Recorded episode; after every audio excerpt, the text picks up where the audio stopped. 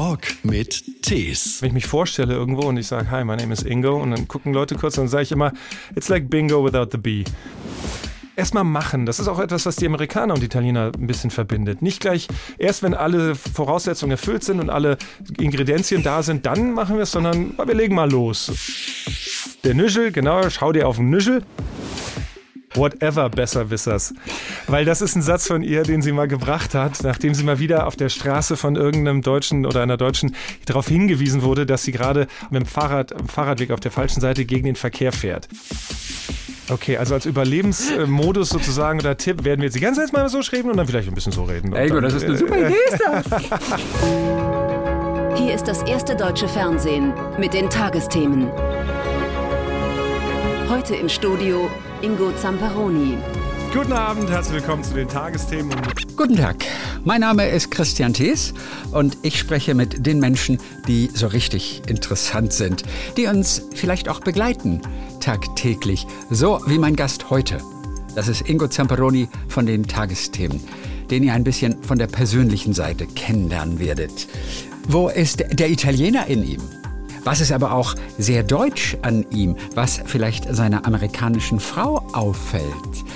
Wir sprechen auch über den ja sehr italienischen Namen Ingo, aber auch über Politiker, an denen man sich als Interviewer die Zähne ausbeißt. Ja, das ist die Frage. Was uns verbindet, das ist die Liebe zum Englischen. Er war ja auch mal Korrespondent in Washington. Und auch natürlich die Liebe zum Italienischen. Er kommt aus einer italienischen Familie. Ich habe es mal studiert, aber mittlerweile ist dieses Italienisch nach Jahrzehnten Nichtsprechens sehr ausbaufähig. Es war auf jeden Fall ein herrliches, lockeres Gespräch, wie das immer eigentlich ist, wenn man mit Ingo Zamperoni spricht. Viel Spaß bei diesem Talk mit Tees. Ein Podcast von SWR3. Hallo Ingo Zamperoni. Hallo, und vielen Dank. So, der Moderator der Tagesthemen und auch Filmemacher, den man ja auch aus der einen oder anderen Reportage kennt. Zuletzt hast du ja ein bisschen deine Familie auch in Italien besucht und Honorarprofessor an der Hochschule der Medien in Stuttgart. Ja, Inklusive absolvierter Schwäbischprüfung. Hanoi, Das, so ein bisschen. das Schadoi, das kann ich kann's auch nicht. um Nee, nee, ich habe einen Kollegen bei den Tagesthemen, der ist Stuttgarter und Schwab und mit dem versuche ich es immer so ein bisschen und dann schüttelt er meinen Kopf und sagt, ich sage, das klingt aber genauso wie du sagst. Er na, Okay, mach mal, was sagst du zum Beispiel zu dem? Äh, äh, na, ich, ach, es ist immer, wir versuchen immer an alle Worte irgendein LE hin dran zu hängen und dann ist das ein bisschen gewollt manchmal. Aber ich sage immer, i han, du hesch mir han oder irgendwie so, ne, sagt er immer. Äh, Ja, du hörst mir an. Äh, keine Ahnung. Also es ist eine sehr, ich finde es eine faszinierende Sprache, Schwäbisch. Also ich höre es auch ganz gern. War faszinierend oder auch schön? Welcher Dialekt ist der schönste in Deutschland? Oh, ah, ich muss sagen, früher fand ich Dialekte furchtbar. Ich komme ja aus Wiesbaden und sehr hessisch geprägt und äh, das fand ich also total abtörend. Und mittlerweile habe ich eine riesen Sympathie äh, für, für Dialekt und finde es fast schade, dass die so ein bisschen auch weggebürstet werden und, und äh, hier in manchen Regionen wird das ja noch wirklich gepflegt. Äh, ich glaube so, grundsätzlich habe ich mich sehr an den norddeutschen Slang so ein bisschen gewö gewöhnt. Ja, Äh, du bist ja auch Norddeutscher. Ich bin äh, Norddeutscher, ich komme auch aus der Ecke, so Lübeck und Genau, so, Lübeck, ähm, Hamburg, also ein bisschen da genau. weg. So ein bisschen weg, ne? Also Und- weg, nicht? Das, das finde ich so, aber neulich waren wir wieder in Süddeutschland, in Bayern und, und wenn da einer, ja, Mai, äh, das, das, ich finde, das hat was. Also kann ich was abgewinnen. Der norddeutsche Dialekt ist ja eigentlich auch der, der, ich glaube, die größten Sympathien in Deutschland Ja? genießt. Norddeutsch finden alle gut. Also das ist ja, ich kann ja jetzt auch kein Plattdeutsch snacken. Nee, genau. ich, ich snack nicht, ob platt oder wie das. Kannst du das ein bisschen? Nee, nee, nee, nicht wirklich. Also, okay. Also- ich sag nur manchmal, das mag wieso. Das mag wieso, was mut, das mut. Ja, Ja, sing man Tau. da Da, weiß ich schon nicht, was das heißt. Das kenne ich nur aus dem Lied. Sing man Tau, sing man Tau mit Herrn Pastor. Kabeljau. Und seiner Frau, oder Und wie? seiner Frau? nee, seine Frau. Der Fischer und seine Frau. Nee, nee, also da, das ist immer so überflüssig. Das Einzige, wo ich meine, dass ich da durchwurschteln könnte, mich, ist, äh, ist es Hessisch. Da bin ich lange noch Bus gefahren äh, zur Schule in Wiesbaden. Aber nicht mit einem hessischen Dialekt aufgewachsen? Nee, also ähm, das Lustige ist ja, also mein Vater Italiener, meine Mutter Deutsche. Meine Mutter hat da sehr auch darauf geachtet, dass wir kein Hessisch reden. Das war ihr wichtig. Sie war auch Lehrerin. Mhm. Und, ähm, und mein Vater, von dem kann ich es ja nicht gehabt haben. Nein. Äh, aber wir hatten äh, ganz in der frühen Kindergartenphase hatten wir eine, früher sagte meine Mutter, eine Zugehfrau, eine Haushaltshilfe, also eine sehr nette, meine Tante Langer, die ich sehr geliebt habe. Und die kam aus Karl-Marx-Stadt damals noch, ne? Ah. Und äh, aus Chemnitz. Und und die scheint mir so einen sächsischen Unterton mitgegeben zu haben, sodass sie sich im Kindergarten so ein bisschen gewundert haben, weil meine Mutter eben keinen Dialekt hatte und mein Vater ja wohl schwer sächsisch sprechen konnte. und dann kam dann irgendwie, und ich glaube sogar ein Wort, der Nüschel, ne, das ist glaube ich so ein sächsisches Wort für Kopf. Also Nüschel? dieser Auch ja, Nüschel? Der, der Nüschel, genau, schau dir auf den Nüschel. Äh, das habe ich wohl, das kann ich mich erinnern, dass ich das benutzt habe. Da gibt es diese, diese Karl Marx, diese, diese Büste, dieser Kopf, dieser mhm. große in, in Chemnitz, ne, das ist der, der Nüschel. Ach, das ist der Nüschel. Der Nüschel, ja. Du kannst das gar nicht schlecht. Also, Herrlich. Ich beneide ja auch so Comedians, die so auf Knopfdruck irgendwelche ähm, Politiker oder Promis nachmachen können mhm. oder eben auch so, so Stimmen imitieren können. Ja. Angela Merkel ist ja auch nicht so leicht gewesen. Bei Helmut Kohl hat man, ja. weiß auch nicht, da, muss alles nach innen. Also, also, und ich weiß nicht, Herr Zamperoni. Hast du ihn interviewt mal? Nee, nee, das, das war, war, vor zu, meiner zu früh, Zeit. Ne? Ja, genau. Wusste nicht. Ja, ja, nee, ganz so. Ich bin zwar immer älter und grauer und äh, grauer ja. als du auch, wie ich gerade feststelle. Aber ähm, ja, das, das war vor meiner Zeit. Ja. Du wirst ja erkannt auf der Straße. Nein, also, also generell meine ich schon, weil wir dich auch ein bisschen dreidimensional kennen, indem mhm. wir auch mal die ein oder andere Reportage sehen. Sehen wir dich manchmal von hinten, manchmal mhm. von der Seite. Also du bist mir sehr vertraut. Ich sage es deshalb, weil ich neulich deinen Kollegen Thorsten Schröder Ah. in einem Quiz gesehen habe. Mhm. Ich weiß nicht, ob das gefragt, gejagt war oder wer weiß ah, denn sowas. War bei der, nee, Klein gegen Groß, glaube ich. Da war diese, das genau. Genau, der war mhm. bei Klein gegen Groß. Und der kam rein und der ging hin und ich hätte ihn nicht erkannt, weil ich ihn eigentlich nur von vorne kenne. Frontal, zweidimensional. Ja. In dem Augenblick, wo jemand dann so ein bisschen sich zur Seite dreht, denkst du, er, er, er sieht bekannt aus, aber ich kenne ihn eigentlich nicht. Und ich wusste aber, dass es Thorsten Schröder ist. Aber der sieht komplett anders aus, als ja. man ihn eigentlich ja, das stimmt. Frontal das ist, erwartet. Äh, bei der Tagesschau, ne? die hat sich so ein bisschen gewandelt. Also dass dieses ganz, ganz starre, das hat sich ja mittlerweile, sieht man sie in manchen Einstellungen auch von der Seite. Also da wird so mit homöopathischen Dosen äh, ein bisschen Veränderung reingebracht. Aber in der ja. Tat, grundsätzlich ist es diese Frontale von vorne und, und da ist da ist nicht so viel Bewegung drin. Ja, ja. ja Aber gut, dich kennen wir auch Neulich gab es erst wieder die Reportage aus Italien. Da mhm. hast du einfach mal geguckt,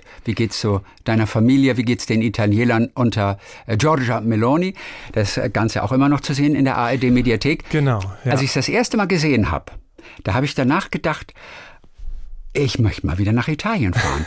Das ist ein wahnsinnig schönes Land. Das war auch so ein bisschen, ist das immer so das Ziel, auch bei den US-Reportagen, ja, dass man nicht nur eine reine politische, inhaltliche Dokumentation macht, sondern auch so ein bisschen, ich nenne es immer Ländermenschen Abenteuer mit politischem Inhalt. Also, dass man ja. auch, ne, wir haben bei der US-Doku vorletztes Jahr, der letzten in Montana bei, bei der Tante meiner Frau gedreht und dann diese, diese Berge und Flüsse und so. Das ist, dass man so ein bisschen auch äh, was gucken kann und ins Schwelgen gerät. Und Italien muss man sagen, also wir haben mit Martin Kobold, unserem Kameramann, wirklich wirklich hervorragenden äh, und Marian Engel, ein Co-Kameramann, aber äh, gehabt. Aber ich habe dann immer so ein bisschen gefrotzelt und gesagt, naja, aber von Italien hässliche Bilder zu machen ist auch schwer, ne? Aber und was haben die beiden ja, gesagt? Die haben natürlich gesagt, ja, von wegen, ähm, und das stimmt auch natürlich. Aber klar, äh, das, äh, ich habe das Glück, dass ich wo mein Vater aufgewachsen ist in Luino am Lago Maggiore, an einer wirklich traumhaften Gegend äh, als Kind immer sein konnte und dann an der Adria, die tatsächlich nicht so, diese ausgerechnet diese Stelle der Adria südlich des Po-Deltas, ja, wo in den 60er Jahren aus den Sümpfen irgendwelche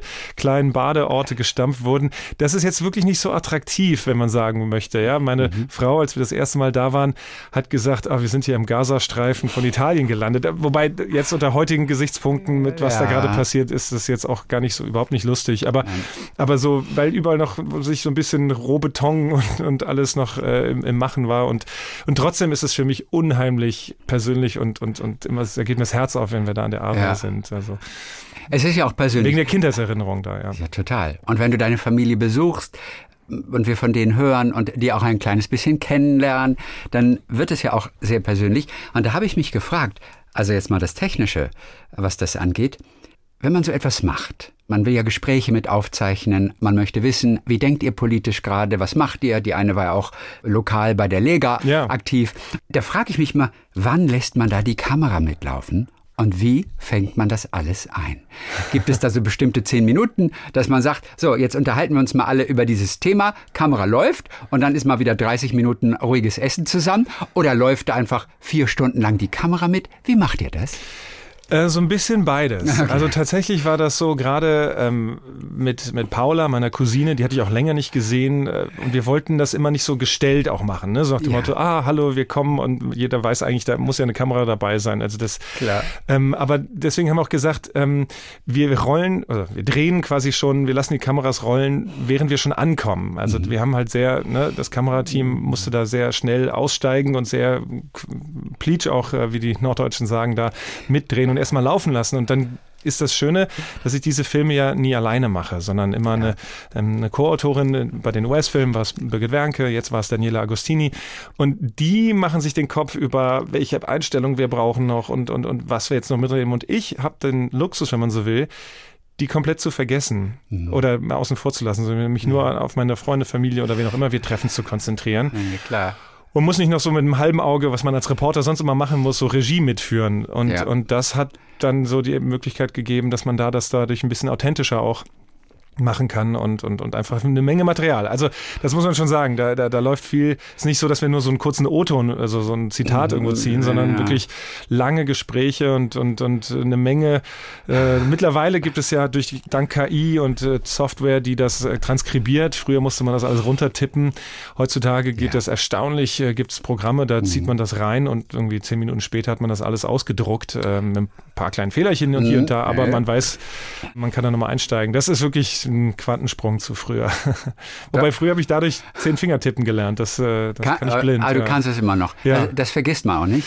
Nee, weil es ja heute immer noch unheimlich viel. Also ich kann Ja, nicht, also meine Bücher oder, oder Skripte oder auch Moderation, ich kann es nicht tippen, ich kann es nicht diktieren. Also ich, ich brauche quasi die, die physische Verbindung zur Tastatur, um das quasi wie so eine Verbindung aus dem Gehirn über die Finger in den Bildschirm, ähm, ja, zum, zum Schreiben, zum Texten, um dann wieder zurückgehen und wieder ähm, Backspace und entfernen und Was so. echt Zeit kostet. Also, Schreiben ist weil, Arbeit. Weil Diktieren ins Smartphone Ja. ist eigentlich immer, spreche heute mit Ingo Zamperoni, Punkt. Was soll ich ihn fragen? Fragezeichen. Also, also das ist sehr praktisch im Prinzip, aber darauf verzichtest du. Ja. Auch ja, auf ja. dem Smartphone.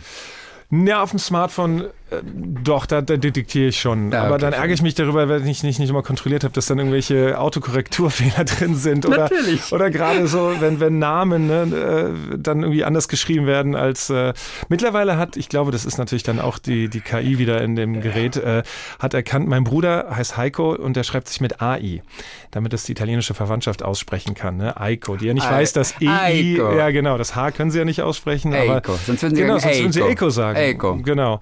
Und, äh, und mittlerweile, wenn ich äh, diktiere Heiko, dann, dann erkennt mein Programm das tatsächlich als AI. Äh, oder mein, das, das hat, Oh, ja, das, ist gelernt. das hat gelernt. Ja, ja, ist auch ein bisschen spooky, aber äh, ja. Das ist schon praktisch. Also ich bin da gar nicht so dagegen, all diese Erneuerung. Aber fürs Schreiben, fürs Gedankenformulieren muss ich's äh, tippen. Ich habe nämlich, ah, ich weiß nicht mehr, welches Wort es ist. Und zwar ein Wort, was eindeutig, zum Beispiel ich schreibe Sätze, habe ich diktiert. Es ging Jahre so. Und hat es, ich glaube, es ist das Beispiel, und es immer mit E geschrieben. Obwohl der Zusammenhang zwischen Schreiben und Sätzen ja so eindeutig ist und die KI eigentlich in der Lage sein müsste, so. das einfach auch wirklich innerhalb kürzester Zeit zu lernen. Und, und es schrieb aber Sätze, Imperativ von sitzen, setz Genau, hin. mit E. Einfach mit dem E. Ich schreibe Sätze, aber ich wollte Sätze eben mit Ä. Ja, klar. Und sowas, ich schreibe Sätze und zwar immer mit E. Und ich denke, es kann doch nicht sein. Und es ging jahrelang so. Vielleicht ist es immer noch so, ich bin nicht sicher, habe es lange nicht mehr probiert. Aber das hat mich erstaunt, dass es dann doch diese kleinen Lücken gibt, wo die KI das einfach nicht so schnell kapiert. Ja, wo noch gibt so es, genau, noch sind wir nicht ganz austauschbar und werden nicht ganz äh, Aber fast. abgelöst, aber das ist schon einerseits faszinierend, andererseits auch erschreckend, was schon alles möglich ist und, und was auch äh, stimmenmäßig nachgebaut werden kann. Ne? Also wir könnten Ja. dieses Gespräch, könnte eine KI im Prinzip führen ohne uns beide, mit unseren Stimmen. Aber weißt du, wann die KI das nicht könnte? Wenn wir variabel sprechen, dann das schafft die KI noch nicht. Aber Hessisch und, und, und äh, Schwäbisch schafft sie noch nicht. Das auch nicht. Aber neulich hat mir eine Freundin etwas gezeigt. Sie hatten das für eine Fernsehsendung einfach nur mal theoretisch ausprobiert. Mhm. Und das war Olaf Scholz. Und es war ein Satz. Du konntest nicht erkennen, dass es nicht ist. Das Ah. klang eins zu eins wie Olaf Scholz. Ja. Aber der spricht eben mit dieser gewissen Monotonie, Ja. die es der KI sehr leicht macht. Wenn du aber sehr variabel bist, auch Ah. mal in den Tonhöhen ein bisschen wechselst und so ein bisschen Tempo, laut, leise, dann tut die KI sich extrem schwer Mhm. und kann uns noch nicht so reproduzieren. Okay, also als Überlebensmodus sozusagen oder Tipp werden wir jetzt die ganze Zeit mal so schreiben und dann vielleicht ein bisschen so reden. Ey, das ist eine äh, super Idee, ist das. das ist eine super Idee. Ja, da sind wir, da sind wir zu Pleach. Du hast das Wort gerade benutzt. Auch eines der norddeutschen Wörter. Ja. Liebe ich. Ja. Ich frage mich gerade, ob, ob Pleach jeder versteht in Deutschland. Denn so ein Wort wie Lütt versteht nicht jeder. Das stimmt. Lütt für klein, Ja. Mhm. ne, Lüttendern, kleines Mädchen. Aber ich sage auch manchmal irgendwie so, nee, du, das ist mir zu Lütt. Also auch Hochdeutsch. Aber Lütt, was meinst du mit Lütt? Ich sage, also klein. Ja, ja, oder unsere, unsere jüngere Tochter ist unsere Lütte. Ja, Ja, die Lütte. Ja, ja, genau. Stimmt, das sind so manche Worte, die, die sich so reinmogeln in einen aktiven Wortschatz, wo man gar nicht mehr merkt, dass das den Rest der Republik vielleicht nicht so Ja. äh, kapiert. Aber Pleach nehme ich sehr, sehr Ja. aktiv. Ja, Das ist super. Ja, und usselig finde ich auch ein super Wort. Das Wetter ist ja oft usselig in Norddeutschland. Und Äh, das kommt aber aus Nordrhein-Westfalen. Genau, das habe ich neulich auch erst gelernt, dass das gar nicht aus Norddeutschland kommt, aber äh, es ist ja tatsächlich ein NRW-Slang. Ja, ich kenne das auch aus Norddeutschland nicht. Aber wir hatten es irgendwann mal davon. Mhm. Ja. Und dann haben wir es nachgeguckt und dann kommt das aus Nordrhein-Westfalen. Urseliges Wetter. Ja, genau. Ja, ist doch herrlich. Urseliges Wetter. Ich hatte mal einen englischen Radiomoderatoren, mit dem war ich unterwegs in Köln. Mhm. Der kam aus, aus, aus England und der sagte immer, it's, it's a manky weather. Kam ursprünglich aus Middlesbrough, Okay. ein bisschen so Nordosten Englands und der hatte einfach dieses Wort manky weather. Und ich natürlich als begeisterter Englischlernender habe das sofort in meinen Wortschatz übernommen, habe es aber seitdem sowohl Briten als auch Amerikanern beigebracht, weil ich das als manky weather, also es ist so useliges Wetter, Ja, genau. ein bisschen schäbiges, grau, grau, maddelig, ich sag mal feucht. maddelig, warum, ob es das Wort gibt, Das weiß ich nicht, ist maddelig, Anglizismus, ja. ist es ein, ach, Naja, Maddo. muddy, muddy oder Ah, to muddy. muddle oder Muddelig. hätte ich jetzt mal so spontan, keine Ahnung, vielleicht. Möglicherweise. Ich habe auf jeden Fall dieses Wort Manky von ihm gelernt. Mhm. Und das Schöne ist, dass ich es eben auch einer amerikanischen Freundin sozusagen beigebracht hat und die benutzt es seitdem. Ach, wie lustig. Weißt du, hier, der Deutsche hat ihr dieses Wort Manky Weather. Ja. Ich weiß nicht, ob man es überhaupt heute im Lexikon finden würde. Vielleicht nicht. Aber du meinst schon Affen, ne? Also Monkey nee, oder? nee, nee, Ah, Manky mit M-A-N-K-Y. Nicht mit Monkey, Ach so, sondern okay. Manky. Manky. Manky Weather. Keine Ja, Ahnung, was das hab ich noch nie gehört, ja. So, Manky Weather. Ja, ja. So. Aber es ist lustig, wir- ich mache ja mit meiner Frau diesen Podcast auch zu der Politik in den USA, Amerika, wir müssen reden und, und da haben wir ganz oft so Redewendungen auch, die entweder im amerikanischen oder im deutschen, die ich so, obwohl wir jetzt schon wirklich lange verheiratet sind und dann da plötzlich mal sage, die ich vielleicht offenbar vorher noch nie so gesagt habe und neulich habe ich was gesagt in der letzten Folge, dass ein Kandidat in den USA auf Herz und Nieren geprüft wird, ne? Und die guckte mich kurz an, auf was?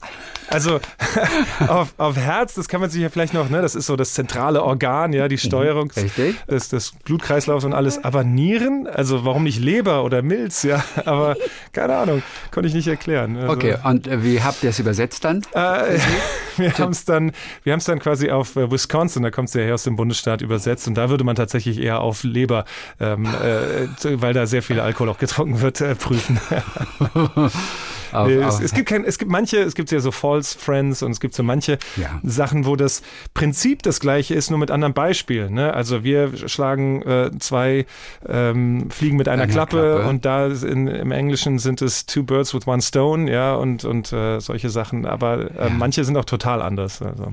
Der Heiko also mit AI. Mhm. Warum haben die den mit AI? Also für die Verwandtschaft, damit die das gut aussprechen können. Ging das denn durch beim Mhm. Standesamt? Es ist in Deutschland ja nicht immer so einfach. Nee. Das war auch ein, ein großes Aha-Erlebnis für meine Frau, wo man in den USA ja wirklich, man kann dir ja Baum, Fluss, äh, Ja, River, Mississippi, alles. Genau, man ne? kann sie alles nennen, Monatsnamen, ja. Also da gibt's überhaupt kein eines Land of the Free, ja. Wenn ich mein, mein, mein Kind Tischbein nennen möchte, ja, dann äh, ist das meine Sache.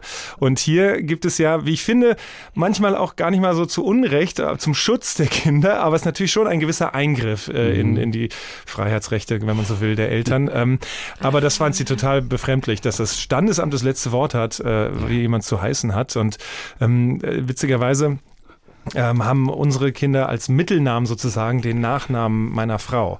Ähm, und äh, das ist in den USA auch durchaus typisch. Also John F. Kennedy ist ein gutes Beispiel. Das F steht für Fitzgerald. Fitzgerald. So hieß seine Mutter Rose Fitzgerald als Mädchenname. Und dann sieht man eben auch, dass da eben beide Namen reinsprechen. Und ähm, das fand ich auch ganz schön. Und das musste ich mit diesem JFK-Beispiel konnte ich den Standesbeamten davon überzeugen, der nämlich erst so ein bisschen gedacht hat, ne? Und bei den Italienern, also beim Konsulat, den italienischen Behörden, die haben das gesagt, das ist doch der Nachname der Mutter. Nee, nee, nee, das gibt's nicht. Und die haben das einfach nicht akzeptiert. Ja, Die nicht, aber der also- deutsche Standesbeamte, Ja, der korrekte Ja. deutsche Standesbeamte, den wir nicht schlechter machen wollen, als er ist, aber die sind halt manchmal wirklich extrem streng. Darf ich fragen, wie der Nachname Mittelname ist? Bourguignon sozusagen. Also, Französisch. Ja, also Bergenon sagen die Amis. Bergenon, Ja. aber der ist natürlich cool. Und der ist jetzt ein Vorname geworden. Ich finde das erstaunlich, dass in Deutschland das möglich war. ja. Aber ich finde es cool, auch wiederum. Das ist wiederum in der Tat so, aber grundsätzlich haben die äh, beim Standesamt da äh, geht es ja in erster Linie darum, so war das, habe ich das mal verstanden, dass man relativ eindeutig erkennen können muss, ob es ein Junge oder ein Mädchen ist. Äh, So war das früher zumindest. Also, Ja, ja, jetzt nicht mehr. Jetzt nicht mehr, genau. Tut man da nicht. Nee, das ist aber deswegen, das war bei Heiko, ist es ja nur eine Schreibweise und Ja. nicht, nicht, nicht grundsätzlich eine Veränderung. Also ich habe eine, eine Bekannte, da war nicht so ganz klar, ob der Vorname und da musste noch ein Silke dran, so ein Doppelname mit, mit Bindestrich, damit man sieht, aha, es ist ein Mädchen. Das war die 70er. Savannah Silke. ja, zum Beispiel. Gibt es einen Heiko mit AI denn schon? Also konntet ihr irgendwelche Vorlagen schon da mal liefern? ich weiß es ehrlich Heiko gesagt. Ich habe auch noch, ich hab's noch nie. Und das Witzige ist immer, wenn ich jetzt mit EI, wie ja in 99 Prozent aller Fälle in Deutschland das geschrieben wird, sehe, geschrieben, macht es bei mir im Kopf immer Eiko. Als falsch, denkst Ja, also es ist wie, wie wenn ich, äh, also das ist wie, wie Finger an der Kreide. Das ist so Ei und nicht Ei. Ja, du? Okay. Und beim Ingo, der, der wirklich so deutsch-deutsch ist. Ah, ja Ingo. aber das war halt die Idee dahinter, ich weiß. Mein, Ingo. Nein, Also, ich meine, es gibt schlimmere Namen als Ingo. Christian zum Beispiel. Och, oh, Christian finde ich jetzt Ich finde. Christian nicht schön. Christian hat keine Melodie. Da klingt nichts bei Christian. Das ist nur hart und Mhm. es klingt nichts. Bei Ingo hast du immer noch dieses Anga. Das klingt immerhin. Na, und äh, damit bist du auch fast schon bei der Antwort auf die Frage, denn, denn es ging Welche darum, Frage äh, eigentlich? Wie, wie die Italiener, Also- warum, warum Ingo und warum Heiko? Also sie sollten kurz sein, weil der Nachname lang ist. Gut übrigens. Ja, Funktioniert. funktioniert und sollte ähm, aussprechbar sein für die italienische Verwandtschaft. Und Ingo, ja, wie meine Nonna immer Ja, gesagt Ingo. hat, ne, so sind zwei Vokale, endet auf O, so beide Namen, so wie, wie äh, Mario und Piero und äh, Stefano. Ja, so O ist ja fast jeder äh, zweite oder dritte Na, äh, Vorname in Italien endet auf O. Und das, und das waren so die Voraussetzungen. Ähm, Falco wäre ein eine äh, Option gewesen. Da konnte das mein Vater zum Glück noch abwenden. Ähm. Warum hat ihm das nicht gefallen? weil äh, es hat ihm sogar gefallen, auch kurz und hat auch eine gewisse Präsenz, aber Macefalco ist im Italienischen so ein bisschen so, na, das ist aber eine helle Kerze am Baum. Ne? Also, wenn du, wenn einer so ein bisschen schwer von Begriff ist, dann sagt man so ironisch, ja, was für ein, weil ein Falke ja eigentlich mit Klarsicht und ein, ein, ein äh, sehr, sehr äh, weitsichtiges Tier, wenn man so will, ist. Ein, ein Jäger, ein Raubtier. Und äh, das wird dann so benutzt. Der, na, der ist aber nicht so pleatsch, um da wieder das Wort zu nehmen. Ja. Oh gut, äh, da braucht er nicht lange, um deine Mutter davon zu überzeugen. Genau. Macefalco. Ja, genau. Macefalco. Aber wie toll. ja, bitte. lustig, was für äh, Überlegungen da so reingehen. Ne? Ja. In die Namen. Ja. Ehrlich gesagt bin ich jetzt gerade der Überzeugung, dass Ingo der italienischste deutsche Name ist, den man haben kann. Dadurch, Ja. dass er das O wirklich hinten hat und Und vorne ein Vokal und, Ja, und, also und kurz, ja, ja. Also wie gesagt, das ist auch sehr gut aussprechbar. Ähm, und äh, auch in den USA ist es wirklich, äh, wenn der neu ist, aber wenn ich mich vorstelle irgendwo und ich sage, hi, my name is Ingo und dann gucken Leute kurz und dann sage ich immer, it's like bingo without the B. Und das verstehen alle. Mega. Also von daher, ja, das ist dann immer, ah, okay. Deine Frau heißt ja Jennifer, Mhm. wird aber Jiffer genannt. Und das fand ich auch, habe ich gelesen Ja. irgendwo. Ich weiß nicht, aber Jiffer, aber ja, Jiffer. Ja, das war so in den 70er Jahren, war irgendwie jedes zweite Mädchen Jennifer. Ich hatte auch eine Mitbewohnerin in Boston, als ich da studiert habe, die ist Jen und äh, eine, eine Kommilitonin, die ist Jenny und, und, und sehr viele aus, aus diesem Namensumfeld. Ähm, und sie hatte sich selber glaube ich, nicht den Namen als kleines Kind. Wenn man sprechen lernt, konnte sie den Namen, der ist ja dann doch Jennifer, ne? drei Geil. Silben und ist doch irgendwie mit ER, ein bisschen komplizierter zumindest. Und sie hat das irgendwie zusammengezogen, konnte es nicht so richtig aussprechen, hat zu sich selber irgendwie, oh, meinem ist Jiffer ist irgendwie draus und das ist hängen geblieben. War mein erster Gedanke übrigens. Mhm. Das ist so das, was Kinder aus so einem ja. Namen machen, wie Jiffer. Ja. Jiffer. Nur, dass sie das behalten hat bis ins Erwachsenenalter. Das finde ich cool. Ja, weil sie eben gesagt hat, irgendwie heißen sie alle Jenny Jenny. oder Jen und das wollte sie nicht und dann sagte, bleibe ich bei, bei Jiffer. Ja. Und es ist auch komisch, also Jennifer nennt sie nur ihr Vater. Ja. Oder ja. wenn ich äh, wenn du mich versuche, mit, mit irgendwas mal durchzusetzen. Jennifer. Jennifer. Dann wird es plötzlich britisch, ne? wie so ein ja. Butler, der so sagt, Miss Jennifer. Was merkst du an dir selber eigentlich? Wie viel Italiener ist in dir drin? Also, wir wollen es aber mal festhalten. Italiener und Deutsche sind sehr, sehr, sehr verschieden. Viel verschiedener als Italiener und Amerikaner zum Beispiel, glaube ich. Mhm. Extrem. Wo merkst du, oder wo merkt Jiffer zum Beispiel auch, dass du da sehr italienisch bist? Ah, ich glaube, dieses sich durchwurschteln, arrangiarsi ist ja so dieses Lieblingswort, das ja. auch in der Doku ja, ja. vorkommt. Und, und, sich dieses Durchwurschteln irgendwie. Oder mit den Begebenheiten nicht, nicht in, in Verzweiflung stürzen, wenn etwas nicht so läuft, wie man sich vorgestellt hat. Oder wenn es nicht so läuft, irgendwie das Beste noch draus machen. Also so einen gewissen Grundoptimismus und sagen, ach komm, jetzt lassen wir mal fünf gerade sein. Oder es ist nicht perfekt, aber es ist gar nicht mal so schlecht unter den Umständen. Und das dann doch irgendwie doch noch hinzukriegen. Und nicht zu sagen, ah nee, das fangen wir jetzt gar nicht erst an, weil die mhm. Voraussetzungen nicht gegeben sind. Und ich glaube, dieses ähm, quasi so ein bisschen improvisieren können. Ne? Plötzlich, okay, da die Schranke da ist zu, okay, wo, wo gehen wir dann links oder rechts dran vorbei? Äh, da, das ist so ein bisschen das, was ich, glaube ich, so in vielen Situationen im Leben immer wieder versucht habe und versuche und dann klappt das oft auch. Ähm, und das, äh, das ist so ein bisschen, glaube ich, das Italienische, okay. was ich mir so ein bisschen abgeguckt habe. Oder in mir, würde ich, würde ich sagen. Mit anderen Worten, die Italiener sind optimistischer als wir grundsätzlich? Denn das hat ja auch in gewisser Weise mit Optimismus zu tun, ja, ein bisschen. Ja, könnte man. Wird schon sagen, irgendwie klappen. Wird schon irgendwie Ist ja eine Art von Optimismus. Ja gut, die Kölner sagen ja, und das will bei der Dialekten wieder, es hätte man mal Jod gegangen, ja, auch das habe ich jetzt komplett verhunzt. Dem Kölner geht es jetzt gerade. Aber ich habe es erkannt. Äh, genau, aber äh, Verzeihung bitte an dieser Stelle. Aber ja, das gibt es hier natürlich auch. Und auch bei den Italienern gibt es Menschen, die ne, nicht so sind. Aber so grundsätzlich als, als vielleicht auch Stereotyp, aber an jedem Stereotyp sind ja auch gewisse mhm. Sachen dran. Und deswegen ähm, glaube ich schon, dass das so ein bisschen also vor allen Dingen dieses nicht erst oder erst mal machen. Das ist auch etwas, was die Amerikaner und die Italiener ein bisschen verbindet. Nicht gleich erst, wenn alle Voraussetzungen erfüllt sind und alle Ingredienzien da sind, dann machen wir es, sondern wir legen mal los. Und, und dann mhm. wird so ein bisschen improvisiert. Das ist es auch. So ein bisschen improvisieren mhm. Von, auf der Stelle. Und dann ist es natürlich manchmal ein bisschen ja, ja, das ist der, was ich, der Motor mit irgendwie einem Strumpfband gepflegt, früher vielleicht, also, aber, aber, aber es läuft. Äh, also, ja, und dann sind auch, mir ist es oft als Kind auch aufgefallen, wie, wie die Italiener sehr auf ihr Äußeres bedacht sind. Ja. Was ich jetzt nicht so bin, ne? Also das ist jetzt gar nicht so italienisch an mir, aber so sehr, sehr schick und, und lieber ne, Geld in Klamotten und vor allem Essen, ja. Also der Wert von gutem mm. Essen. Und deswegen gibt es auch so viele auf dieser Drehreise, auch haben wir auch so gut gegessen. Also in irgendwelchen Käffern in der Emilia Romagna, ja, wo du selbst Autobahnraststätten sind ja halbe Gourmet-Tempel in, den, äh, in, in Italien. Und, und das ist auch ein großer Unterschied. Aber dafür wiederum wird verzichtet äh, beim Wohnen, ja. Also das, das ist so ein Palazzo, so ein alter Bröckel gewackelt und so ein bisschen, ja, der Putz da ab ist, naja, fare, ja, also das wird da nicht so vielleicht nicht so, nicht so wichtig. Ähm, so wie in Frankreich beispielsweise finde ich es so interessant, wenn man auf dem Parkplatz langläuft, hat jedes Auto eine Macke. Ja, also äh, das ist gefühlt, ne? Jedes hat eine Schramme irgendwas angedetscht, weil ich habe immer das Gefühl, die quetschen sich oder die buxieren sich in so eine Parklücke noch rein, in haben, den Vorderrad. Haben sie auch früher gemacht in ja. Großstädten wie Paris. Ja. Da wurde vorne ein bisschen angebumst ja. und hinten auch und dann da hat man Platz gehabt. Also, und es war normal. Genau, und, und keiner regt sich so auf. Und in Deutschland wird dann ein Auto, sobald am Kotflügel irgendwas ist, dann gleich zum, zum Lackierer und so. Und natürlich ist dann, wenn man umgeben ist von lauter Schrammen, dann fällt einem die eigene dann auch nicht mehr auf. Und, und so ein bisschen ist das in Italien auch. Ob das immer noch so ist in Frankreich? Also man, man sagte immer, das sei früher auf jeden Fall so gewesen. Ob das immer noch so ist bei denen, dass die so, so cool ja. und entspannt sind, wenn es um Beulen im Auto geht? Ich weiß nicht, ob sie entspannt sind, aber die eine oder andere Macke fällt mir nach wie vor immer noch auf. Wir sind also, ja auch okay. häufig in also, Frankreich.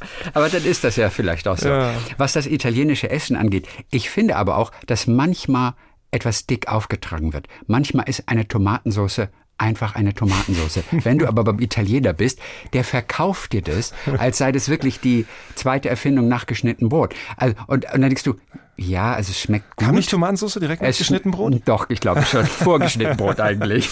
Ich sag, es schmeckt gut und es ist auch ein bisschen sahnig und so. Ja, das ist ganz gut, aber es ist am Ende doch nur eine Tomaten- oder auch nur Mhm. eine Sahnesoße. Aber es ist gleich, äh, frische Tomaten haben wir heute extra aus Italien eingeflogen. Sind Ja. ganz frisch. Denke ich mir, es ist am Ende nur eine Tomatensauce. Also manchmal finde ich, wird, ich finde, die italienische Küche ist gar nicht so kompliziert.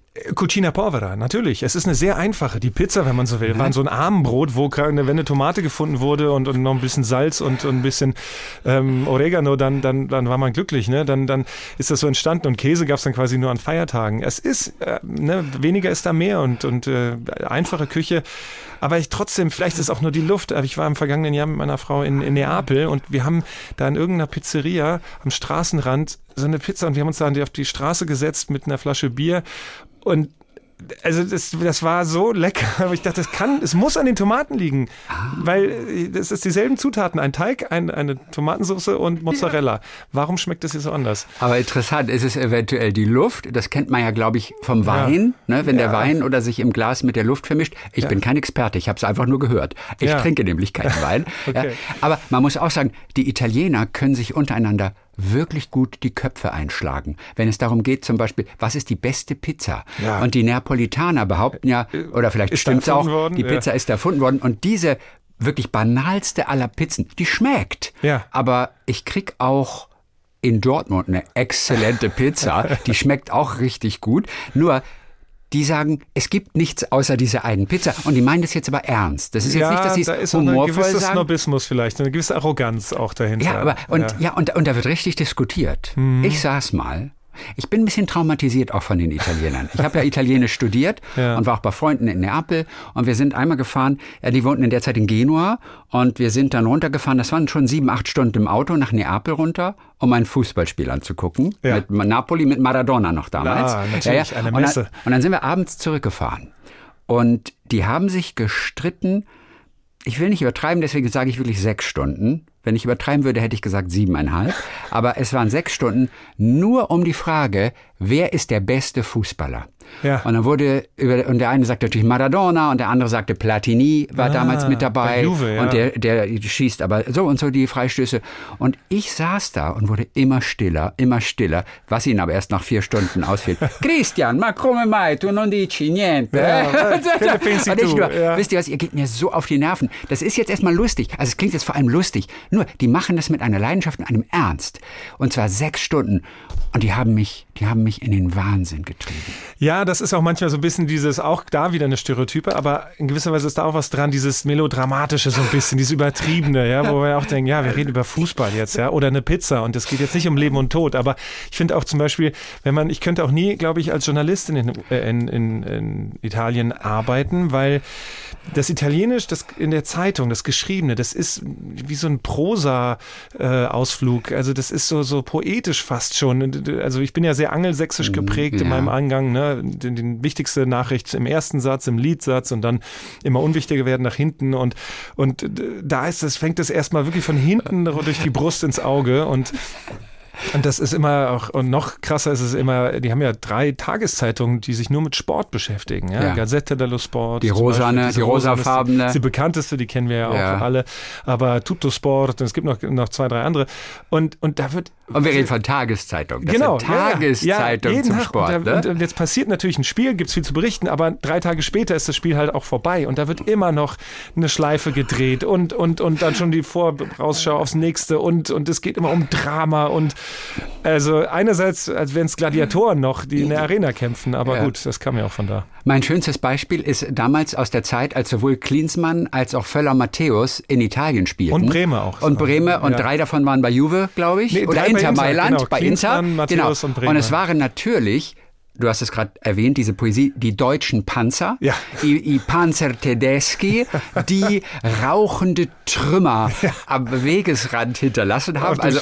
Originalzitat. Die Und Abwehr zerschossen haben. Genau, und das ist die Art und Weise. Und ich war damals im Rahmen meines Studiums, war ich davon so beeinflusst, dass ich mal einen Englischaufsatz in dieser Sprache geschrieben habe. Und, und, und, und sprach dann irgendwie von Pole Position mit vorne. Und mein Dozent gab mir das zurück. Und Englisch, Ja. wir reden dann aber von Englisch.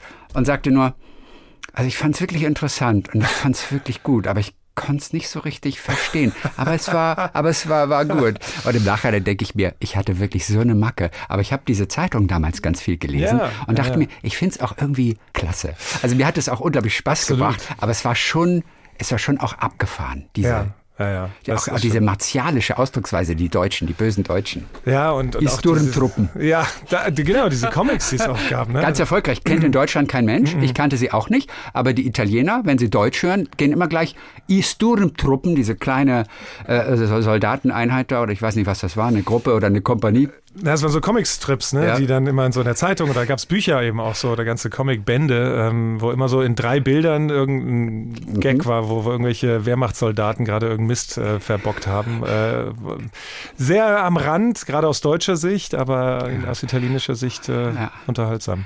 Aber die Italiener haben mich gelehrt, dass unsere Sprache eigentlich total hässlich ist. Denn schön ist es ja, wenn Italiener Deutsch nachmachen.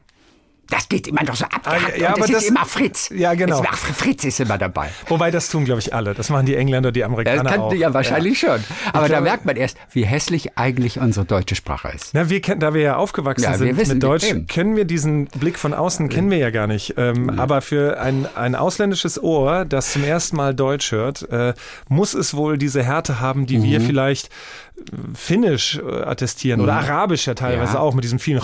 Ja, ja, genau. Ja, dabei ist Arabisch auch eine vielleicht sehr melodische Mhm. Sprache in, in sich, aber ja, ist faszinierend. Also da quasi die, die, den Zugang nicht zu haben und es nur akustisch wahrzunehmen.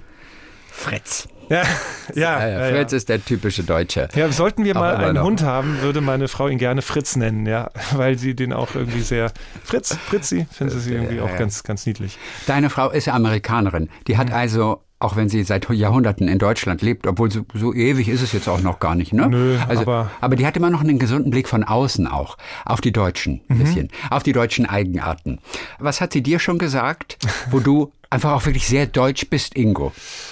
Ähm, dieses, äh, die Amerikaner würden es, oder im Englischen würde man relentless sagen. Äh, also dieses nicht Unnachgiebig Nach, genau, so. ja, na, also nicht sich festbeißen auch an der Relentless. Sache und nicht nachgeben. Also zum Beispiel ähm, muss ich immer, auch wenn es irgendwie einen Streit gibt oder ein Argument, ich muss das immer bis zum Ende, ich kann das nicht haben, wenn man dann quasi äh, zerschritten schlafen geht oder so. Ich, ich muss das geklärt haben. Oder ich, oder ich bleib auch an Dingen, ne, die, die, die Detailverliebtheit vielleicht. Ich bleib auch an Dingen dran. Das ist jetzt vielleicht auch eine persönliche Eigenart und nicht unbedingt eine deutsche, aber, aber das attestiert sie zumindest als eine deutsche, dass ich Dinge auch sehr noch dreimal überprüfe. Wenn ich eine Überweisung mache, dann gucke ich wirklich noch ein viertes Mal, bevor ich auf Senden drücke und, und, und solche Sachen. Das ist vielleicht auch eine Macke von mir, aber das ist das, was sie bei mir attestiert. Und so grundsätzlich glaube ich, ich habe ihr mal ein T-Shirt zu Weihnachten geschenkt, als wir machen immer so Stocking Stuffer Gag Gifts, also als, als ein erstes ähm, ge kleines Geschenk, also Wichtelgeschenk so ungefähr. Was wir im Deutschen auch gerne als Schrottwichteln Ja, bezeichnen. genau. Richtig, ja. Schrottwichteln. Schrottwichteln. Und ein Schrottwichtelgeschenk, das ich immer gemacht habe, war ein T-Shirt, wo drauf stand, whatever Besserwissers. Weil das ist ein Satz von ihr, den sie mal gebracht hat, nachdem sie mal wieder auf der Straße von irgendeinem Deutschen oder einer Deutschen darauf hingewiesen wurde, dass sie gerade auf der falschen Seite mit dem Fahrrad, im Fahrradweg auf der falschen Seite gegen den Verkehr fährt. Oh. Das ist vielleicht rein rechtlich auch tatsächlich richtig und, und falsch, aber dieses einem sagen müssen, dass man das falsch macht gerade. Ja, dieses belehren wollen oder das richtig, da- da- das, das ist schon, das passiert einem in nicht vielen Ländern so, finde ich. Ähm, Und oder Nee. wenn man bei Rot über die Ampel geht, auch das empfehle ich jetzt nicht zu tun, aber ähm, weit und breit keine Kinder und niemand sonst, kein Auto, es ist für sich nachts um zwei. Ähm, ja, dann noch darauf hingewiesen zu werden, dass dass es gerade doch rot sei. Ja, also Ja. muss man das immer auch gleich mitteilen. Man kann ja sagen, ja, okay, was soll der Idiot oder die Idiotin da, aber, aber das, das ist so ein bisschen, glaube ich, das, womit sie bis heute, obwohl sie jetzt schon einige Jahre hier lebt, immer mal wieder Das finde ich gut. Dieses Hinweisen, warum müssen Sie einen quasi immer belehren wollen? Also dieses Besserwissers, ja. Whatever. Ja, Besserwissers. Ah, whatever. rutsch mir doch den Buckel runter. Ha- Hat sie drucken lassen oder Ich war, war das das, du hast ihr das drucken lassen? Whatever. Besser ist das? Ja, genau. Sie, Ja, könnte das sie sich ich eigentlich sehr schön. patentieren lassen, mal so als Ausdruck. Ja, du hast es erfunden. Ja, nee, sie- also sie, sie- hat es sie- erfunden, aber du hast es gedruckt. Genau, Also, ja. Du hast die Copyrights für das, was, was dann kommerziell einfach noch, noch ist. Ehrlich, du erkennst einen Deutschen auch in England daran, ausgerechnet in England, wo die so wahnsinnig diszipliniert sind, wenn es darum geht, Schlange zu stehen, wenn Ja. der Bus kommt, die reihen sich dann wirklich so wie, wie so eine Perlenkette, reihen sie sich auf und bilden die tollsten Mhm. Queuing. Schlangen. Ja. Richtiges, cooles Queuing. Wir Deutschen kennen das nicht. Aber der Einzige, der stehen bleibt bei einer roten Ampel, wenn weit und breit nachts um zwei nichts ist, das ist wirklich der Deutsche. Erzählten sie mir und ich konnte es auch nachvollziehen. Manchmal wird man selber, ich gehe ja auch gerne mal rüber. Also nicht, wenn Kinder da sind, um Gottes Willen, würde ich nie Nee. machen. Mhm. Aber so nachts um zwei ist es alles leer. Aber manchmal muss man echt ein schlechtes Gewissen haben, weil andere bleiben einfach stehen Ja. und gucken dich dann so an. Deswegen geht's noch schnell rüber und weg. Ich will die Blicke nicht mehr spüren. Was wäre eigentlich außer Journalismus für dich noch in Frage gekommen? Ich weiß, es gibt bei euch in der Familie unglaublich viele Ärzte, oder? mhm, Wie ja. viele Ärzte hast du in deiner Familie? Ach, ja, direkt mein Bruder natürlich, mein Onkel. Ah, der Heiko ist Cousinen. Arzt, ja, ne? genau. Heiko ist Gynäkologe, glaube ich. Dottore, genau. Dottore. In Ja. Wiesbaden? Ja. In der Heimat noch. Ja, hm? genau. Der ist ja wieder zurück, sozusagen. Ja. Ja. Und ähm, ja, das hätte mich, ich habe ja meinen Zivildienst im Krankenhausradio im Klinikfunk in Wiesbaden gemacht. Also meine Beginne, äh, meine Anfänge journalistischen äh, Schritte waren im Radio. Und deswegen freue ich mich auch mal so wieder, wie jetzt in einem Studio zu sitzen mit den Kopfhörern auf vor so einem Radio. Es hat sowas heimeliges, organisches. Also ich fühle mich da auch echt sehr wohl und das erinnert mich an, an früher und äh, ja, und das war in einem Krankenhaussetting und äh, da hatte ich eben gerade auch die Überlegung, Medizin hätte mich da tatsächlich auch, äh, und ich hatte auch sogar schon einen Studienplatz in Mainz. Äh, äh, Mainz, äh, an der genau. Johannes Gutenberg Uni. Du hättest einen gehabt. Ja, ich wäre im SWR-Sendegebiet sozusagen. Ja. Äh, Bin ich dann später in Konstanz sowieso. Äh, Richtig. Dann, und Wiesbaden ist ja auch, äh, Ja. zwar HR-Sendegebiet, aber man hört da ja auch Das stimmt. SWR 3 und Ja. äh, alle Studiert hast anderen. du Jura und Amerikanistik Genau, und später ja. dann wohl beim NDR, aber eben zwischenzeitlich auch in Konstanz und Am Bodensee, und, ja. Ähm, ja, am Schnee. Und, und äh, deswegen hätte ich mir das auch vorstellen können. Und immer mal wieder, man hat ja immer auch mal Überlegungen oder Zweifel, wenn nicht so klar läuft, äh, ist das überhaupt das Richtige? Soll ich vielleicht doch was anderes machen und so? Dann hatte ich das auch immer mal wieder, Überlegungen, weil mich das schon fasziniert auch äh, und, und, und äh, auch der, der Umgang mit Menschen, äh, der, der direkte. Und beim Journalismus ist es ja so, dass man immer versucht, von etwas jemandem was rauszupressen, auch fast in gewisser Weise. Ne? Also Antworten haben möchte oder Informationen und so. Ja. Ne? Das ist auch anstrengend, ne? mal zu graben und, und, ähm, und ähm, da, da, da, das ist etwas, was mich auch gleichzeitig natürlich auch herausfordert und Neugierde auch befriedigt, aber äh, Medizin hatte auch eine gewisse Faszination für mich. Insofern hätte ich mir das auch vorstellen können, aber alles in allem bin ich sehr froh, dass ich mich doch jetzt für den Journalismus Ja. entschieden hatte und, und habe so viel erleben dürfen, so viel kennenlernen dürfen. Äh, guck mal, ich werde von Christian Thees interviewt. Also mal, ich meine, hallo, was- eigentlich was kann ich jetzt kommen? aufhören, ja. und, Was äh, kommt danach noch, außer Regierungssprecher? Und, und äh, ja, also insofern habe ich das nie wirklich bereut, ähm, aber damals äh, war das schon so am Scheideweg. Ja. Aber warum hast du dann nicht Medizin gemacht, obwohl du ja den Studienplatz schon hattest? Ja, weil in dieser Zeit des Klinikfunks tatsächlich mich diese die die die Vielseitigkeit des Okay, auch das technische, ich habe da Radiobeiträge gebaut und und als DJ da das gearbeitet und dieses. Mikro und und äh, ja, ich auch verstehe. als Reporter rausgehen. Ich bin damit mit, mit, damals noch heutzutage ist das ja alles integriert in so ein kleines Mikro, aber damals mit so einem großen Koffer noch äh, unterwegs gewesen und habe äh, Interviews geführt und das zusammengebastelt. Also da da war so eine gewisse Faszination auch und tatsächlich und das ist dieses Aha-Erlebnis, was mich zum Journalismus auch geführt hat. Meine Anfänge waren davor noch in der Schülerzeitung. Und, und da habe ich einen Artikel nach dem ersten Golfkrieg ähm, 91, mein erster Artikel, den ich da geschrieben habe, war zu erklären, warum es im Nahen Osten, ja bis heute leider, wie wir gerade aktuell äh, leider sehen, immer so knallt. Das hat ja irgendwelche Ursprünge, äh, ne, durch die Entstehung auch des Staates Israel dann und, und dieser Palästinenserkonflikt. Äh, Was ist da eigentlich? Und das habe ich versucht so ein bisschen, ich, müsste, ich hoffe, ich habe irgendwo im Dachboden noch eine Kopie davon. Ich müsste mir mal angucken. Wahrscheinlich war es total so aufsatzmäßig, ja, und gar nicht zugänglich. Aber es hat so auf einer Seite versucht mal historisch, wie das entstanden ist und die Kriege, die es gab.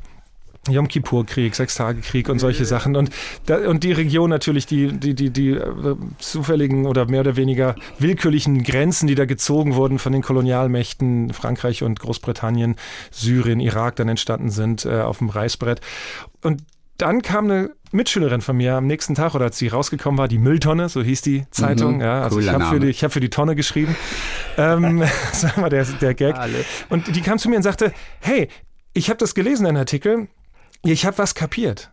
Ich habe es jetzt endlich mal besser verstanden oder ich habe Hintergründe verstanden. Und dieser Aha-Effekt, dass nicht, dass Journalismus alles erklären kann und die Welt jeder Artikel oder jeder Beitrag rettet. Aber dieses, einen kleinen Beitrag dazu leisten, dass wir dieses La Land, in dem wir leben, diese Welt, in der wir leben, so ein kleines Stückchen besser die Zusammenhänge verstehen und kapieren. Mhm, okay. Und da meinen Beitrag zu leisten, das hat mich von wirklich, von dieser Geburtsstunde, dieser Stunde Null in der äh, 10. Klasse oder 11. Klasse mhm. ähm, irgendwie gepackt und das tut es bis heute. Das letztlich ist alles, äh, ich, ich mache keine Fernsehbeiträge, weil ich meine Familie vor eine Kamera zerren will, sondern weil ich denke, das ist ein Vehikel, um Hintergründe, Zusammenhänge und, und Entwicklungen zu erklären und, und äh, am Beispiel von, von etwas und, mhm. und Erkenntnisgewinn. Das ist das, was, was mich immer antreibt und, und jetzt nicht Selbstproduktion, sondern eben diese, diese Aspekte. Und, und das ist das, was mich bis heute an diesem tollen Beruf fasziniert. Und deswegen bin ich gerne Journalist geworden und, und bin es immer noch. Und wo hat es dich hingeführt? Du musst Menschen irgendwelche Antworten rauspressen,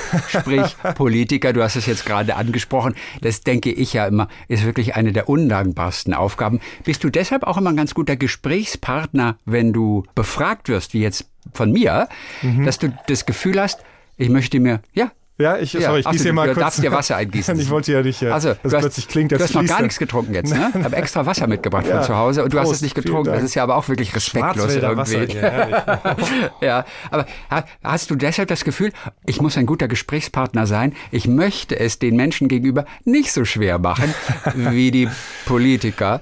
Ja, Gespräche, ähm, und das sage ich auch immer den ähm, Studentinnen und Studenten, äh, Studierenden an der äh, HDM in Stuttgart, genau. ähm, dass, dass bei einem Interview, wenn es nicht so gelaufen ist, dann, ne, dann denkt man so, oh, was habe ich falsch gemacht, habe ich falschen Fragen gestellt. So, es liegt nicht nur an, am, am Fragenden, sondern it takes two to tango, sage ich auch immer, ne, wie mhm. die Amerikaner so schön sagen. Man braucht zwei dafür und jemand muss auch mitmachen wollen. Ja.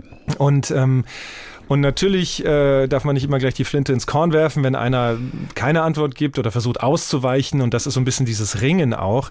Aber wenn einer nicht mitmacht oder nichts sagen will oder nur seine Botschaft platzieren will, egal was man fragt, dann, dann fährt ein Gespräch irgendwann auch an die Wand. Und, ja. und, äh, du hast eigentlich gar keine Chance. Ja. Als Moderator hast du gar keine Chance. Es sei denn, es geht um Fakten mhm. und die werden irgendwie verdreht und du hast aber die echten Fakten. Die werden dann in dem Gespräch allerdings auch noch abgestritten. Ja. Siehe Donald Trump. Genau. Und da hast du gar keine Chance eigentlich. Ich denke ja ganz oft, Leute, lasst es doch einfach, lasst doch die Politiker einfach sein. Wenn sie sich keine Mühe geben, konkret zu sein, dann werden sie halt nicht mehr interviewt. Aber ich, du, ich finde oft, es ist sehr ketzerisch, aber es würde nicht viel fehlen, wenn man, wenn man äh, Politikergespräche nicht hätte in den ja, Tagesthemen. Also den Gedanken haben wir tatsächlich. Wir, wir ja. haben jeden Tag die Konferenz und ja. überlegen dann, wen wollen wir sprechen zu Thema XY und wer wäre ein guter Gesprächsgast. Und tatsächlich haben wir häufig, dann ist so ein naheliegender Politiker und Minister gleich ein naheliegender Gesprächsgast. Und, und dann denken wir, hm, ja, aber wir wissen doch genau, was der sagt. Und der wird uns ja. jetzt nicht sagen vor laufender Kamera, dass äh, bringt das für was. Und dann kommt es schon vor, dass wir sagen, nee, dann fragen wir den jetzt nicht an. Also mhm. wir tun das schon. Gleichzeitig gibt es andererseits dann auch wieder, dann ist das einfach die Person, die jetzt dazu im Mittelpunkt steht und befragt werden muss. Und das nicht sagen wollen ist ja auch in gewisser Weise eine Aussage manchmal. Oder mhm. wenn es darum nur, ne, wie jemand drauf ist, ähm, drüber kommt und, und, und wie jemand vielleicht auch patzig oder pampig antwortet, ja. dann dann ist es auch Teil eines Gesprächs. Ähm, aber Eben, und dann ist es fast schon so eine Art Politikbiss eigentlich. Oder dann hat es keinen großen Nachrichtenwert mehr. Das ist dann fast schon auch, muss man sagen, ein bisschen Showbiz. Ich meine, du kannst unglaublichen Spaß daran haben, auch einen Politiker in die Enge zu drängen, ihm mhm. immer wieder diese gleiche Frage zu stellen, damit du gut aussiehst und niemand dir vorwerfen kann, du habest nicht nachgefragt, weil du ja nicht die Antwort erhalten hast auf die Frage, die du gestellt hast. Also ja. fragst du nochmal nach und du fragst nochmal nach. Am Ende kommt es ja auf nichts raus, aber es ist fast schon unterhaltend dann, so bös das Wort ist in dem Na Zusammenhang. gut, wenn ein Gespräch auch unterhaltend. Entschuldigung, muss einmal. Kannst ja schneiden dann. Wir müssen hier gar nichts schneiden. Okay. Wir finden es super, wenn du hustest. Dir würdest du im Tagesthema wirklich ein bisschen mehr husten, um authentischer zu wirken. Ja, also äh, ich habe ja nichts dagegen, wenn ein Gespräch auch unterhaltend ist. Also das ist ja auch so ein bisschen das und äh, es geht ja auch so ein bisschen darum, dass eine Frage gestellt wurde, weil das die Frage ist, die die Menschen draußen im Land haben. klar. Und wenn eben darauf nicht geantwortet wird, dann ist das ja auch eine Aussage oder reflektiert irgendwie den, den Politiker. Aber ich gebe dir schon recht, ja, manchmal ist es tatsächlich so, ähm, ja, frage ich jetzt noch ein drittes Mal nach. Ich weiß ganz genau, da wird nichts kommen. Ähm, Aber das ist so ein bisschen auch ein Tanz, klar. Das ist so ein bisschen eine, eine, eine gewisse Inszenierung. Es ist ja bei den Tagesthemen auch in einer gewisser Weise unnatürliches Setting, weil die aller, aller, allermeisten Gespräche so Schaltgespräche sind. Wir schalten irgendwo nach Berlin oder nach wo auch immer hin. Dort, dort steht einer, eine Politikerin oder ein Politiker, guckt in eine Kamera, hat meistens auch kein Rückbild, also sieht mich auch nicht. Ach, haben gar kein Bild. Hätte ich gedacht, dass die oft einen kleinen Bildschirmmonitor Im Studio, bekommen. ja, wenn die ins Hauptstadtstudio gehen, dann schon. Ja, ähm, aber, aber dann kommen die auch gerade rein. Ich habe auch keine Ahnung, was, wie deren Tag so war vorher. Sind die gut drauf, sind die schlecht drauf? Ich versuche das Vorgespräch, während Ja. wir die auch noch einrichten, ein bisschen zu nutzen. Und dann geht's gleich los quasi. Und dann fehlt diese ganze nonverbale Kommunikation. Ne? Also wenn du mir jetzt signalisierst, jetzt komm mal langsam zum Ende, ne? dann Ja. fängst an zu winken oder ne, da- da- das, das kommt da gar nicht an. Die haben im Zweifel nur einen Knopf im Ohr, wo sie meine Stimme hören. Und das, das macht es so ein bisschen künstlich äh, sowieso schon und schwierig. Äh, aber gleichzeitig ist das doch auch eine Form, eine journalistische Form der, Ja. der, der, der Darbietung. Ja. Es ist auch ein Spiel. Hast du irgendwann mal auch einen Groll gehegt gegen einen Politiker, weil er einfach wirklich so stur blieb? Also legendär ist natürlich dieses Gespräch, ich weiß nicht, wie lange das her ist, zwei, drei Jahre mit Habeck, der dann auch mal so angefressen war. Ich weiß schon gar nicht mehr genau, worum es ging, Ja. aber der antwortete, das war ausnahmsweise, hast du mal da keine konkrete Frage gestellt, sondern hast nur kurz das Thema in den Raum geworfen. Eigentlich würde er da darauf antworten, hat er aber nicht gemacht. Ja, das ist so. Ja, und, und ich weiß nicht mehr genau, wie es weiterging. Nee. Auf jeden Fall, der, das war schon bösartig von ihm, weil er einfach kurz mal die Schnauze voll hatte. Ja. Ja, also na klar, also ich muss sagen, äh, ich muss viele Politiker manchmal auch so ein bisschen in Schutz nehmen, weil es ist, alle wollen was, alle zerren, alle wollen sofort eine Antwort und und Und das Habeck ist ja einer von den Guten, der ja wirklich auch authentisch ist. Und der trägt versucht- ja sein Herz auf der Zunge. Genau, und dann führt es aber eben dazu, dass er eben nicht abgeklärt immer, äh, dass er abkanzelt, sondern eben dann sagte, genau, ich weiß, ich habe normalerweise stelle ich, versuche ich immer Fragen mit einem Fragezeichen am Ende zu stellen und nicht einfach nur so eine These in den Raum zu stellen, auf die, wenn jemand mitmacht, Machen. sozusagen, das aufgreift und als Frage versteht. Aber wenn er eben nicht dann sagt, ja, und was ist jetzt die Frage?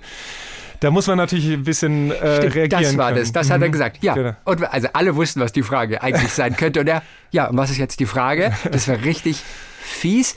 Aber in dem Moment, äh, feierst du das auch in dem Moment und denkst, jetzt wird's ein besonderes Gespräch dadurch wenigstens, auch wenn er nicht ganz mitmachen will. In gewisser Weise, also in dem Moment ist man da so im Fokus und, und dann muss man natürlich reagieren und dann Ja. eine Frage nachschieben natürlich. Aber klar, das sind so die Momente, wo ich einem Habeck oder einem Politiker auch dankbar bin, dass es mal dieses bricht und nicht jetzt wieder zum vierten Mal die, die Stanze, die vorgefertigte Pressemitteilung, die, die man dann hinlegen könnte, ähm, sondern man merkt, okay, das macht auch was mit ihm, dieses Thema gerade und, und es ist in wirklich herausfordernde Zeiten. Also das ist wirklich, ähm, es ist unser Job, kritisch nachzufragen und, und, und das ist äh, auch Teil dieses Spiels, wenn man so will. Aber ja, manchmal ist es schon auch hart für, für Politiker, äh, da so schnell die richtigen Antworten bei diesen vielen Herausforderungen zu finden. Und äh, Ja. das, das spielt auch schon so ein bisschen auch rein in, in meine Interviewführung, wo ich denke, naja, woher sollen die jetzt auch? In der Pandemie war das ganz äh, deutlich auch, ne, wo wir wirklich alle so ein bisschen auf Sicht gefahren sind erstmal. Na klar.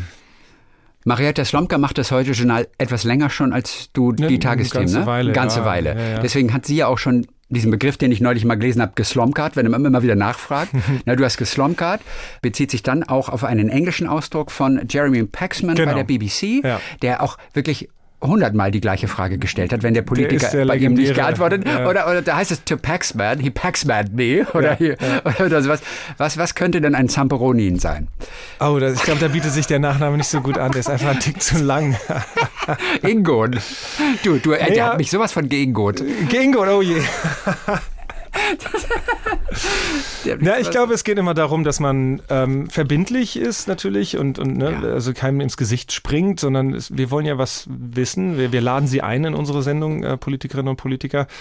Aber es geht schon auch darum, dass es jetzt nicht irgendeine Plattform ist, die man einfach nur bietet, so eine Bühne, sondern es ist schon. Und das ist manchmal nicht einfach, Mhm. das davon wegzukommen, von der Plattform. Denn die sind ja auch alle so gewitzt und gewandt. Und die können ja auch alle sprechen. Und die wissen, wie es funktioniert. Mhm. Und die wiederholen halt die, haben wir, das haben wir eigentlich in jedem Politikerinterview. Sie antworten kurz, sehr unverbindlich auf wirklich die Frage und gehen aber sofort über zu irgendeiner Botschaft, die sie verkünden wollen, die aber mit der Frage konkret nichts zu tun hat. In dem Moment würde ich sie hassen.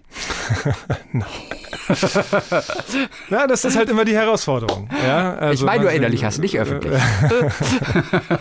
du musst aus deinem Herzen keine Mördergruppe machen. Wir sind ja unter uns hier. Ne? Wir sind ja unter uns. Also, aber äh, äh, ist, schon, ist, ist schon eine eigene Disziplin.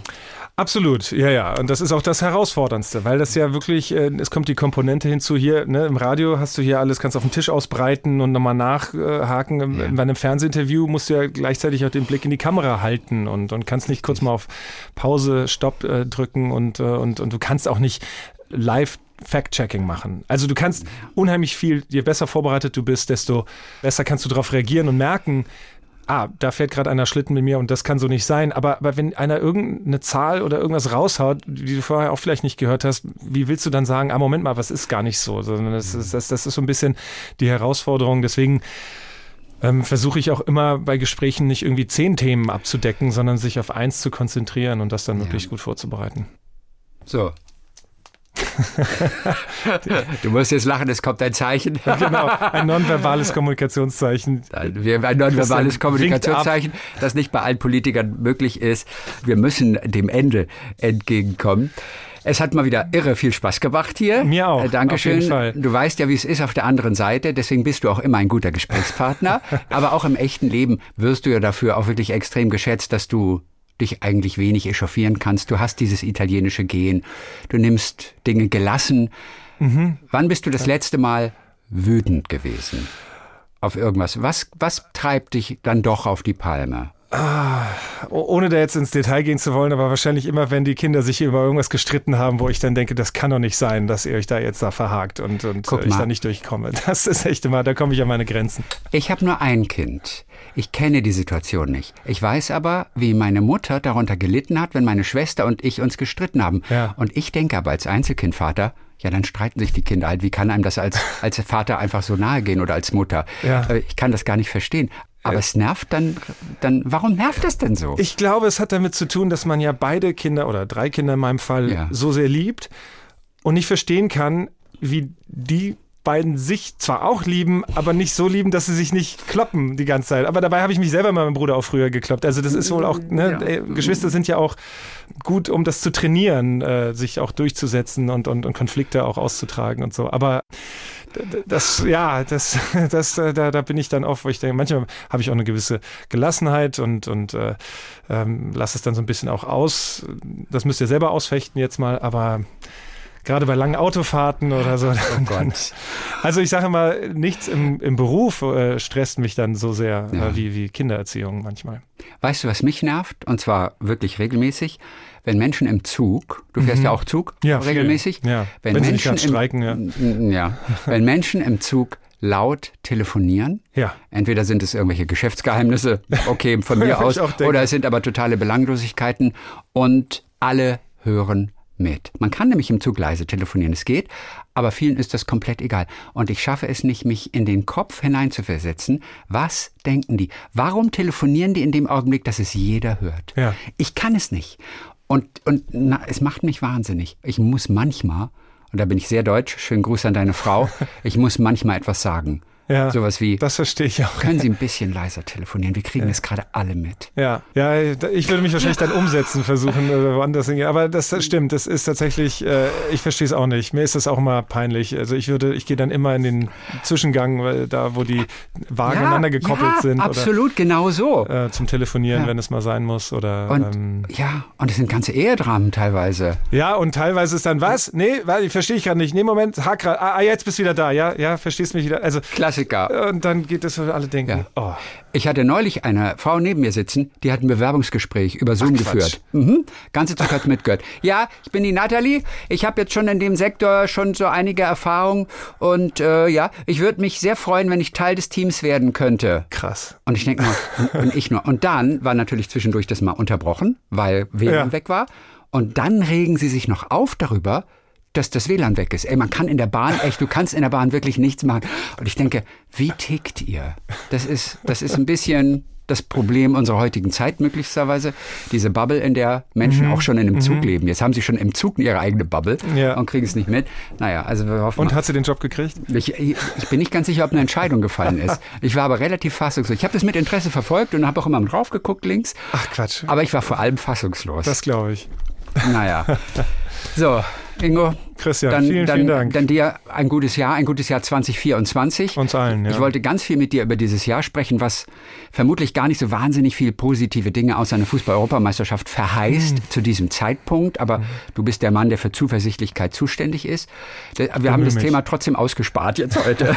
Zuversichtlich auf 2024 blicken. Aber was soll's. Ja, ich glaube doch. Es gibt eine Menge, trotz allem, wo man vielleicht auch dankbar sein kann hier hierzulande und, und dann auch zuversichtlich sein kann, dass, dass das irgendwie sich irgendwie ausgeht, trotz aller Krisen und Kriege und schwierigen Situationen. Und ähm, ja, und dann sprechen wir uns beim nächsten Mal vielleicht und sagen, 24 war doch gar nicht so schlecht. Je mehr Menschen auf dich hören, auf jeden Fall, je mehr Zuversicht wird in diesem Land verbreitet. Den Satz hast du ja immer noch, ne? Bleiben Sie zuversichtlich. Ja, ich heißt meine es das am Ende so. der Tagesthemen. Und äh, das äh, brauchen wir alle auf jeden Fall. Dann bis die Tage wieder. Vielen, vielen Dank. Viele Grüße und bis bald. Nee, Ingo Zamperoni. danke. Talk mit Tees.